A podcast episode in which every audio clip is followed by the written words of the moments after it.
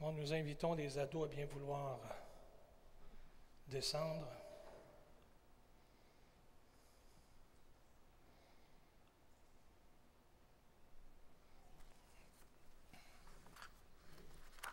Amen.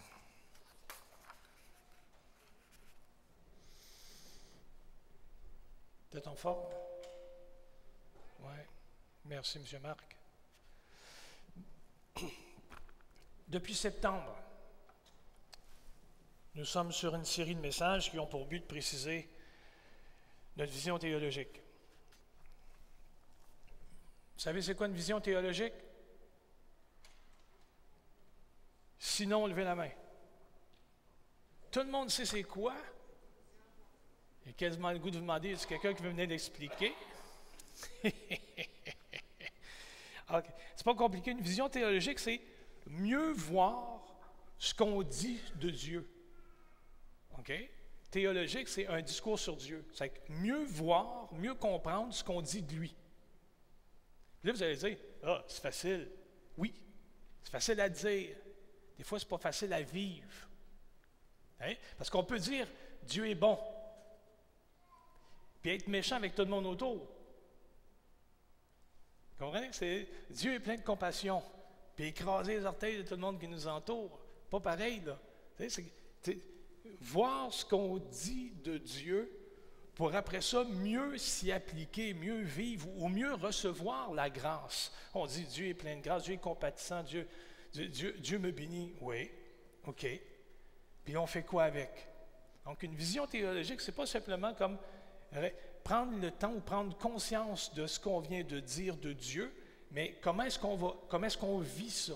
Habituellement, une vision théologique, ou en tout cas, quand on analyse ce qu'on veut dire de Dieu, c'est, ça part de l'expérience. C'est pas comme si on magasine, euh, non, on magasine par catalogue, mais on, ne fait même plus ça. On magasine même plus par catalogue, c'est par Internet à cette heure. Mais tu sais, dans le temps de distribution consommateur, on magasine, on regarde une photo, pour on dit Ah, c'est ça, je veux. C'est quelque chose de devant. Alors qu'en Dieu, c'est quelque chose du dedans. C'est quelque chose qu'on a expérimenté, c'est quelque chose qu'on a vécu, puis qu'on essaie d'exprimer. Ce n'est pas ce après quoi nous courons, mais c'est ce qui nous propulse qu'on veut expliquer. OK? C'est ça qu'on essaie de faire depuis le mois de septembre. Est-ce qu'on y arrive? Je ne sais pas. Je ne sais pas, je ne peux pas vous dire. Mais toujours est-il, c'est qu'on a décidé d'enclencher ça cet automne pour deux raisons. La première, ce n'est pas compliqué, c'est parce que j'aimerais ça, moi personnellement, je veux plus de fruits. Je veux porter plus de fruits. Je veux, je veux mieux vivre. Je veux, je, veux, je veux donner aux gens de mieux vivre. C'est ça que je veux, moi, cette année. Hein? Puis je veux déterminer aussi comment je vais expliquer ça aux gens qui n'ont pas encore réalisé leurs besoins de Dieu? Pour ces deux raisons-là, je veux qu'on regarde mieux, qu'on voit mieux ce qu'on dit de lui, hein, pour porter plus de fruits, puis pour déterminer ce qu'on veut dire aux gens qui n'ont pas encore réalisé qu'ils ont besoin de lui, qui passent à côté d'un beau cadeau. À n'importe quel individu présentement, peut-être sauf ma femme, si vous dites, regarde, la Ferrari qui est stationnée là, je te donne. Elle, elle n'apprend pas, c'est sûr. Mais n'importe quel autre dit non, non, mais moi j'apprends. Un gars qui a 15 enfants va sauter là-dessus parce qu'il y a juste deux sièges. les, autres, on va apprendre, puis on va liquider, puis on va faire d'autres choses avec l'argent. Mais vous comprenez, c'est. Les gens passent à côté de quelque chose de précieux, de quelque chose d'immense, puis ils s'en rendent pas compte. C'est, comment est-ce qu'on va leur dire? Comment est-ce qu'on va leur expliquer ça? On a vu aussi, à travers les textes qu'on a lus, que plus ça va dans le texte biblique, dans le Nouveau Testament, plus ça va, plus que Dieu ratisse large. Puis que il, donne le vertige. Hein? Pensez à ça, là. Jérusalem, Judée, Samarie, extrémité de la terre. ceux à qui il a enseigné ça, il n'était même pas rendu en Samarie. C'est-à-dire qu'il faisait un détour pour ne pas passer par là. Hein? C'est comme, imaginez les extrémités de la terre pour des gens qui, au, plus loin de leur existence, ont fait trois jours de marche. Tu, tu dis, les extrémités de la terre, c'est où ça? Dieu dit, vous n'avez pas idée, mais vous allez le voir. Jusqu'aux extrémités de la terre. Plus ça va, plus Dieu ratisse large. ça vient faire à quoi ça avec la, la vision théologique? Dieu ratisse large. Dieu est grand.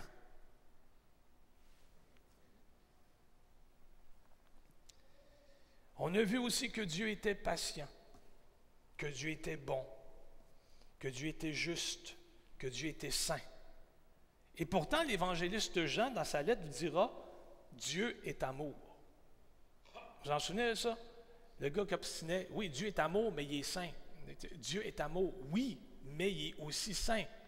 Jean dit Dieu est amour. Pourquoi? Parce que l'amour, ça, ça, ça remplit tout ça, ça compte tout ça.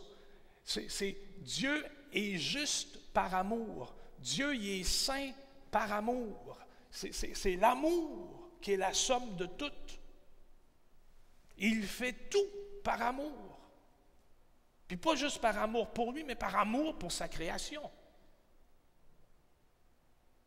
Ensuite, on a vu que le royaume de Dieu n'était ni le manger ni le boire, mais justice, paix et joie par le Saint-Esprit. Justice par le Saint-Esprit. La paix par le Saint-Esprit. La joie par le Saint-Esprit. Donc, pas ma justice, pas mon sens et ma définition de la paix, ni ma joie qui est futile et éphémère, mais tout ça dans le Saint-Esprit. La justice de Jésus-Christ que le Saint-Esprit me rappelle, m'explique et m'aide à appliquer quotidiennement. Sans jamais porter les regards sur moi, toujours les regards portés sur lui. Constamment, tout le temps. Sa paix à lui, pas la mienne. Sa paix à lui. Je ne sais pas quelle image vous vous faites de la paix. Mais la paix, ce n'est pas une mer d'huile avec un, voilier placé là au milieu de l'océan. Ça, ce n'est pas la paix. Pour un voilier, c'est le désastre. Dans un des reportages comme ça, quand je fréquentais Hélène, mon, beau-père, feu mon beau-père, M. Fortin, lui aimait ça, les, nationales géographiques, on regardait ça à la TV. Mais à un il y avait un gars qui avait traversé l'Atlantique, je pense. Puis pendant trois jours, il a frappé en plein milieu de l'océan. On ne l'imaginerait jamais. Mais il a frappé en plein milieu de l'océan une mer d'huile. Quoi qu'aujourd'hui, on n'appelle plus ça comme ça parce qu'il y en a vraiment. des mers, des mers d'huile. Mais c'est une mer calme. Aucune vague, aucun vent. Le gars, il est pogné là, sans aucun moyen de contrôler le courant. Il est pris là. Puis il prie pour avoir du vent pour que son navire avance. La paix, c'est pas ça. La paix, c'est le calme au milieu de la tempête. La paix, c'est l'assurance au milieu de l'épreuve. La paix, c'est connaître celui qui est plus fort que le monde. La paix, c'est se reposer sur un fondement inébranlable. La paix, c'est, se laisser, comment dire, donc, s'abandonner entre les mains du Père pour que ce dernier lui-même nous prenne et nous place sur un rocher qu'on ne peut pas atteindre. C'est ça la paix. C'est avoir une confiance indéfectible, une confiance qui ne chancellera pas en ce que Dieu agira toujours en ma faveur.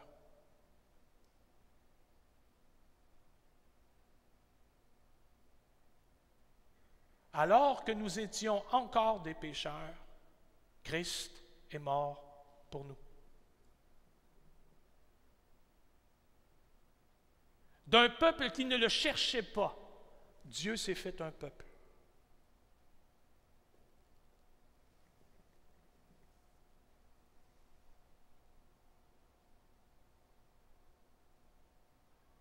Dieu sera toujours pour moi celui qui est favorable. Jamais celui qui est défavorable. Parce qu'il a tout entrepris pour moi. Ce qu'il veut en retour, c'est ma dévotion. Ma dévotion n'augmente pas pour lui mon amour. Ma dévotion augmente pour moi mon appréciation de ce qu'il fait constamment pour moi. Justice, paix et joie par le Saint-Esprit. Autrement dit, ce qui plaît à Dieu, ça c'est une révision, là. Ce qui plaît à Dieu, c'est n'est pas quand on se contente de servir le Seigneur. Parce qu'il y a des fois, on met ça sur le pilote automatique, puis on roule. Ça peut toffer comme ça pendant, pendant des semaines, pendant des mois. On est sur le pilote automatique. Va à réunion de prière, va à réunion de mi-semaine. Pourquoi? on n'a rien d'autre à faire, rien de bon à TV. On, ça, c'est pas ma mère, elle a toujours de quoi de bon à TV. Toujours est-il. On, fait la routine, on va, on s'assoit, OK, on relève, on fait manger les enfants, on les douche, coucher, lendemain le travail, ça construit la routine. Plaire à Dieu, c'est pas quand on se contente de le servir. C'est quand on le sert selon ses termes à lui. Avec un cœur donné, avec un cœur entier par le Saint-Esprit. Viennent après ça quatre messages qu'on a fait sur la bonne nouvelle, pour tenter de la définir, essayer de comprendre c'est quoi le message qu'on transmet aux gens. La bonne nouvelle, c'est quelque chose qui a été fait pour nous. La bonne nouvelle repose sur la foi en Dieu, puis pas sur la quantité de foi que j'ai, mais sur l'objet de ma foi qui est Jésus-Christ. Vous vous souvenez de ça, hein? Dans les diverses manières d'apporter la bonne nouvelle, il y a une chose qui ne change pas. Jésus est le seul chemin. La croix, c'est le seul moyen. Pas compliqué ça. Finalement, la bonne nouvelle, c'est quelque chose qui change toute la vie. C'est quelque chose qui influence toutes nos relations. C'est un combat constant entre le légalisme et le relativisme. C'est quoi ça déjà? C'est un combat constant entre ce qu'il faut faire, ce que je me dois de faire, ce que l'autre doit faire pour être accepté de Dieu, puis être propre à mes yeux. Parce que souvent de fois, on est comme ça. L'individu a accepté Jésus-Christ comme sauveur personnel, puis là, on regarde son comportement, puis on dit non, mais est-ce que l'Église va le tolérer, franchement? On ne peut pas rentrer habillé de même. Je me souviendrai toujours, moi, d'un congrès de pasteurs où, à un moment donné, il y avait des un jeune qui était ministre. Il y avait la casquette plate avec des, des, pas, des anneaux euh, accrochés après les oreilles, des anneaux dans l'oreille. T-shirt, tout. Puis, j'étais assis à côté du révérend Gilles Gagnon. Lui, je vais le nommer. Sais? J'étais assis à côté du révérend Gilles Gagnon. Puis, les deux jeunes, ils passent, puis ils me reconnaissent, puis ils disent Ah, bonjour, pasteur Sapil, comment ça va? Puis là, je dis, ça va bien, ça va bien. Puis là, je regarde mon oncle, puis il fait comme. Je suis sûr qu'il a mis en doute leur salut. Je suis sûr. Voyons, ça se peut pas. J'ai dit Non, mais ils ne voyagent pas, ils ne passent pas à l'aéroport, c'est correct. Mais euh, c'est ça il y a quelque chose qui ne marche pas. On dit, voyons donc, Dieu ne peut pas l'accepter. Il n'est pas rendu à mon niveau d'obsession morale, d'obligation morale. moi, je, m'astreins. Moi, je, vis comme un moine. J'ai une discipline de vie. Dieu ne peut pas accepter ça comme ça. C'est l'Évangile, c'est déchiré entre je dois puis le reste, c'est, c'est pas grave. Dans le milieu. Dans le milieu. Oui, il y a des choses que Dieu nous demande de mettre en ordre. Mais on n'est pas, sauvé une fois qu'on les a mis en ordre. Pour ça, je vous dis, n'est pas quelque chose après quoi on court. C'est quelque chose qui nous propulse vers le but. Qui nous dit qu'on comprend qu'on a tout avantage à mettre de l'ordre dans nos finances, dans nos vies. Mardi passé, on a prié pour les couples. On a prié pour les couples. Je l'ai déjà dit, hein?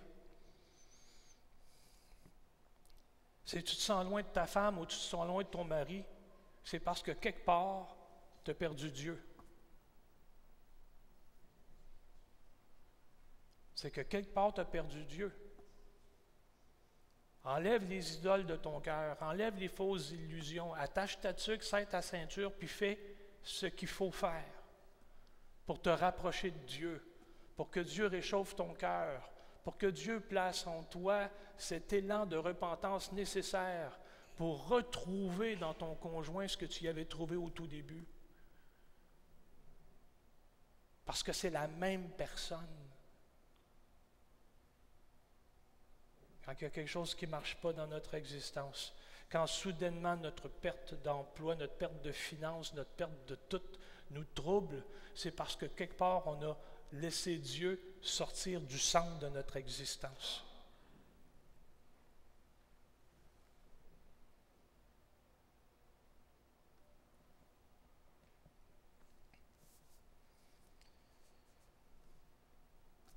John Wesley, alors qu'il n'était pas chrétien puis qu'il était missionnaire. Vous saviez ça? Pendant les premières années de sa mission, John Wesley, c'était un pasteur. Pourquoi? Parce que son arrière-grand-père était pasteur, parce que son père, son grand-père était pasteur, son père était pasteur, ses frères avant lui étaient pasteurs. C'est quand a dit que tu vas faire dans la vie, toi, pasteur. Il a passé le séminaire, il a tout passé. Puis il s'est rendu compte au cours de son ministère qu'il y avait des gens qui étaient plus proches de Dieu que lui. Puis il écrivait à sa mère des longues lettres. Justement le verset Justice, paix et joie par le Saint-Esprit. Il écrivait à sa mère puis il disait Je me désespère, je ne suis pas capable. J'annonce la parole de l'Évangile, puis il y a des gens pour qui ça, ça, ça a un écho les cœurs sont transformés, les gens, puis, puis moi, j'ai rien. Moi, j'ai absolument rien. Aujourd'hui, mère, j'ai la paix, j'ai la joie, mais je n'ai pas la justice par le Saint-Esprit. La journée d'après, il écrivait, non, j'ai la joie. J'ai la justice, mais je n'ai pas la paix. Il manquait toujours quelque chose. Quand il a traversé de l'Europe à l'Amérique en bateau, puis qu'ils ont essuyé une tempête, à bord, il y avait des chrétiens moraves. Il y en a qui étaient dans la cale, malades probablement, puis apeurés. Lors d'une accalmie, il est monté sur le pont, puis il a vu les chrétiens moraves qui étaient là assemblés, puis qui chantaient des cantiques. Puis il leur a dit, mais vous faites quoi? On va tous mourir. on va périr. Mourir. on ne sera même pas sur la terre, on va couler. Puis les, les chrétiens lui disaient, oui, mais qu'est-ce qu'il y a dans ton cœur? C'est ça qui compte. À un moment donné, John Wesley écrit à sa mère en disant, merci pour vos prières. La tempête qui ballottait mon navire l'a poussé jusqu'au port. Aujourd'hui, j'ai trouvé la paix, la joie, la justice par le Saint-Esprit. À un moment donné dans sa vie de pasteur, il s'est converti. Puis le réveil a commencé.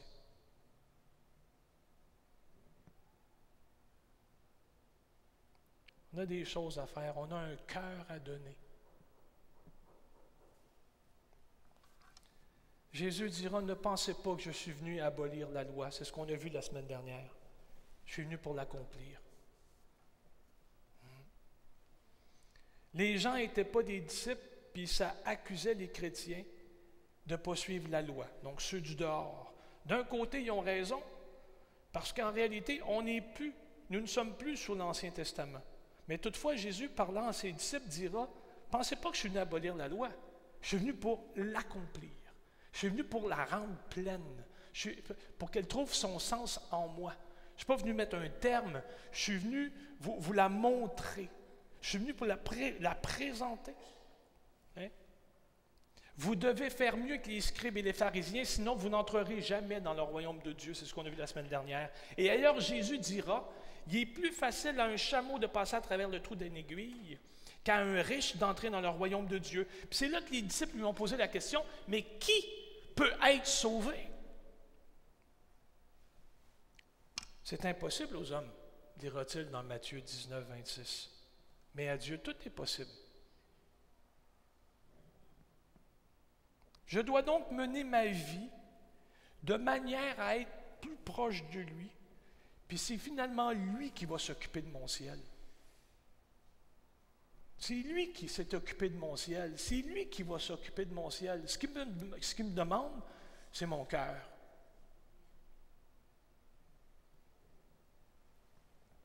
En résumé, l'abandon au Saint-Esprit, c'est ça qui donne la joie du salut. C'est la réalisation que je suis sauvé, la, réalisation, dis-je, que c'est par lui, c'est pour lui, toujours. La bonne nouvelle, ce n'est pas ce que je pense. La bonne nouvelle, c'est ce qu'il dit. Je ne peux pas gagner mon ciel avant de le connaître. Je ne peux pas le mériter après non plus. Parce que tout, tout me vient de lui. Avant, je le cherchais. Maintenant, tout ce que je veux, c'est être plus proche. Avant, je ne savais pas qui il était. Maintenant, mes yeux ont vu je veux être plus proche. Un théologien qui essayait d'expliquer à Jésus, pardon, un théologien qui, qui essayait d'expliquer Jésus à un rabbin. Le rabbin, pour montrer qu'il savait de quoi il en retournait, qu'il était au courant de l'affaire, qui connaissait Jésus, puis qui n'avait pas besoin de se faire évangéliser. Parce que c'est ça, hein? il faut, réaliser qu'aujourd'hui, en, quelle année on est là? 2019 qu'on est là. Pensez-vous qu'il a quelqu'un à Drummondville qui ne sait pas c'est qui Jésus? Pensez-vous qu'il a quelqu'un à Drummondville qui ne connaît pas les tenants et les aboutissants du message? Qui tu sais, dire, t'es pécheur. Ils savent tout ça. Ils savent qu'on les trouve pécheurs. Ils savent, ils savent qu'ils ont des défauts. C'est pas ça qu'ils ont besoin d'entendre. Il faut changer de tactique.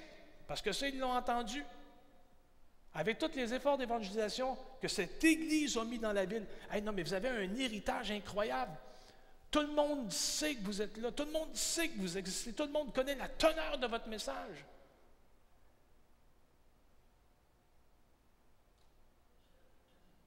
Mais ils ne le connaissent pas lui. Puis on n'est pas la seule Église qui évangélise dans la région. Puis les gens continuent à passer à côté du plus grand cadeau, du plus grand trésor que l'univers peut leur offrir. Toujours est-il, le rabbin, pour savoir, pour expliquer, pour montrer qu'il savait de quoi il était question, va se servir d'un commentaire babylonien qui présente plusieurs résumés de la loi. On achève, et puis c'est l'exercice que, que je vous propose. Le rabbin va donc dire aux théologiens il y a 613 commandements qui ont été donnés à Moïse. Puis David a résumé les 613 commandements en 11 au psaume 15.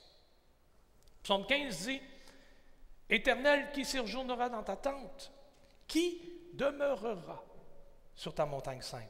Premièrement, celui qui marche dans l'intégrité, qui pratique la justice, et qui dit la vérité selon son cœur.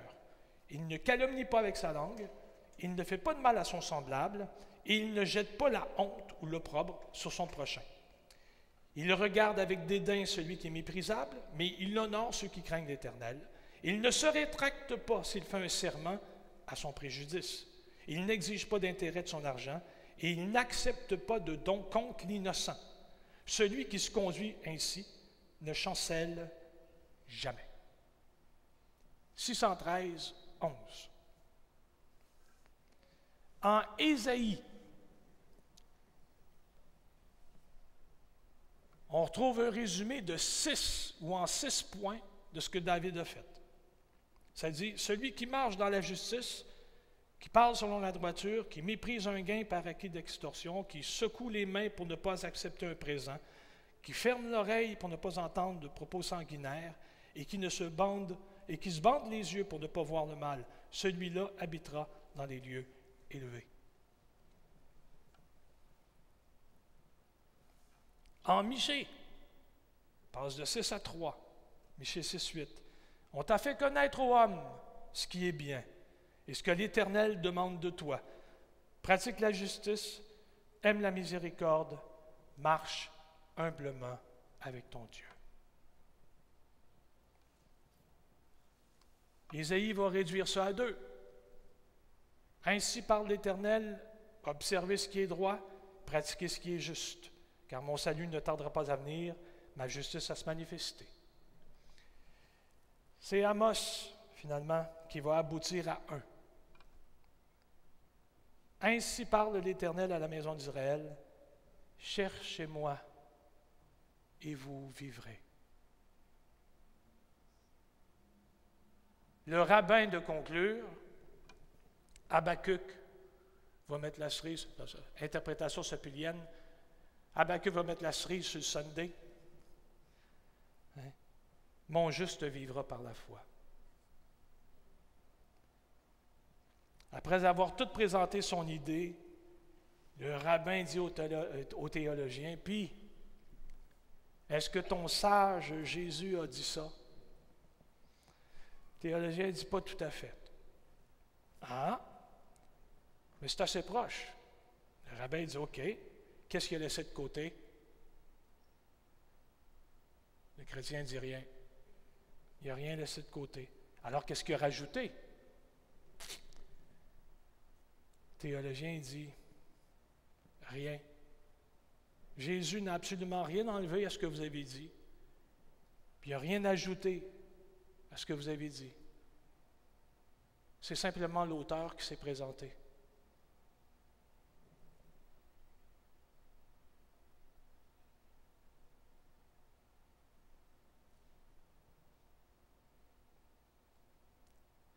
Jésus a dit, venez et suivez-moi. Et je vous ferai pécheur d'hommes.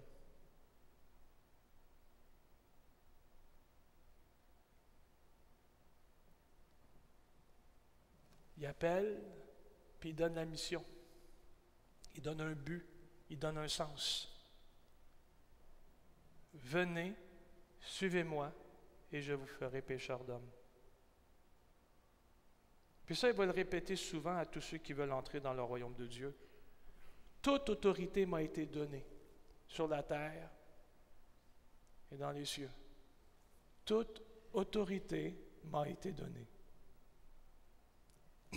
Allez donc parmi les nations et enseignez-leur tout ce que je vous ai prescrit. Vision théologique. Voir ce qu'on dit de lui puis s'appliquer comme disciple, comme serviteur, comme enfant, à faire la volonté du Père, à l'installer dans nos vies, à faire descendre la pluie du ciel le plus profondément sur la terre de nos cœurs, pour que ce soit lui qui germe, puis pas nous autres. Ce qu'il nous a prescrit, les apôtres l'ont annoncé dans Actes. Il n'y a de salut en aucun autre, car il n'y a sous le ciel aucun autre nom qui ait été donné parmi les hommes par lequel nous devions être sauvés.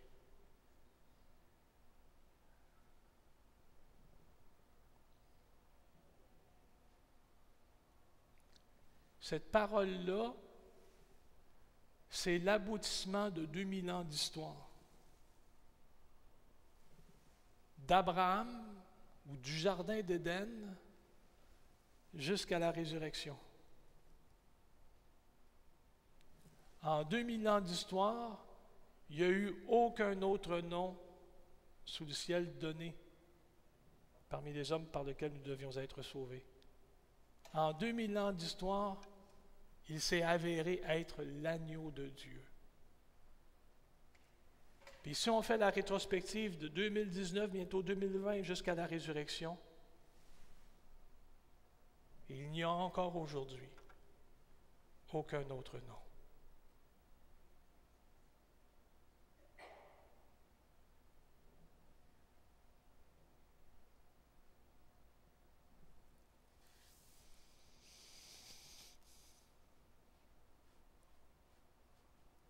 au jeune homme riche qui l'a abordé qui cherchait ce qu'était quoi la vie éternelle, Jésus lui a dit, va, vends tout ce que tu as, suis-moi. Et le jeune homme s'en alla tout triste.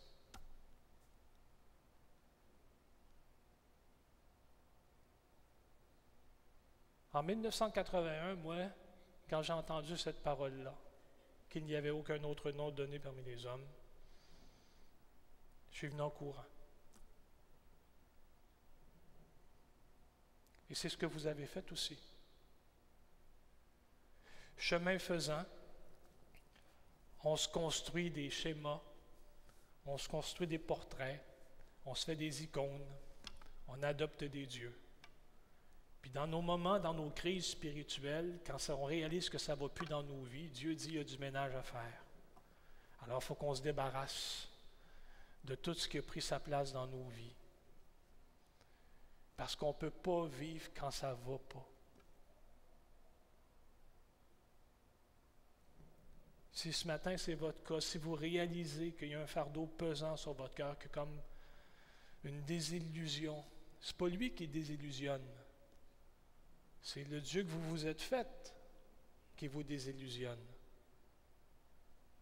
Dans une des lettres à l'Église, dans, le livre d'Apocalypse, l'apôtre Jean dit Reviens à ton premier amour, pratique tes premières œuvres. Jeu de base. Pratique tes premières œuvres. Amen. Pour un réveil, pour un grand réveil dans nos cœurs, c'est le feu que nous voulons, Seigneur. Oui. Levons-nous ensemble. Alléluia. Seigneur, ce matin, on se présente devant toi avec, un cœur entier, avec une réalisation d'un désir profond pour toi, pour ta parole, pour le vent de ton Saint-Esprit. Il y en a qui parmi nous, Seigneur, ont, vu dans l'œuvre à Drummondville des choses extraordinaires se dérouler, se passer. Puis ce à quoi ils songent dans le passé, bien, ils nous transmettent une vision pour le futur. Puis nous, de cette génération ici, on te dit, on veut le voir encore. On veut le voir encore. Puis on sait, Seigneur, que ton feu est présent. On sait que le don ne repose pas sur nous, mais sur toi. Alors il est présent. Donne-nous de le chercher avec hardiesse. Donne-nous de, le chercher avec consécration. Donne-nous de, de nous y adonner de tout cœur. On te présente, Seigneur, nos vies.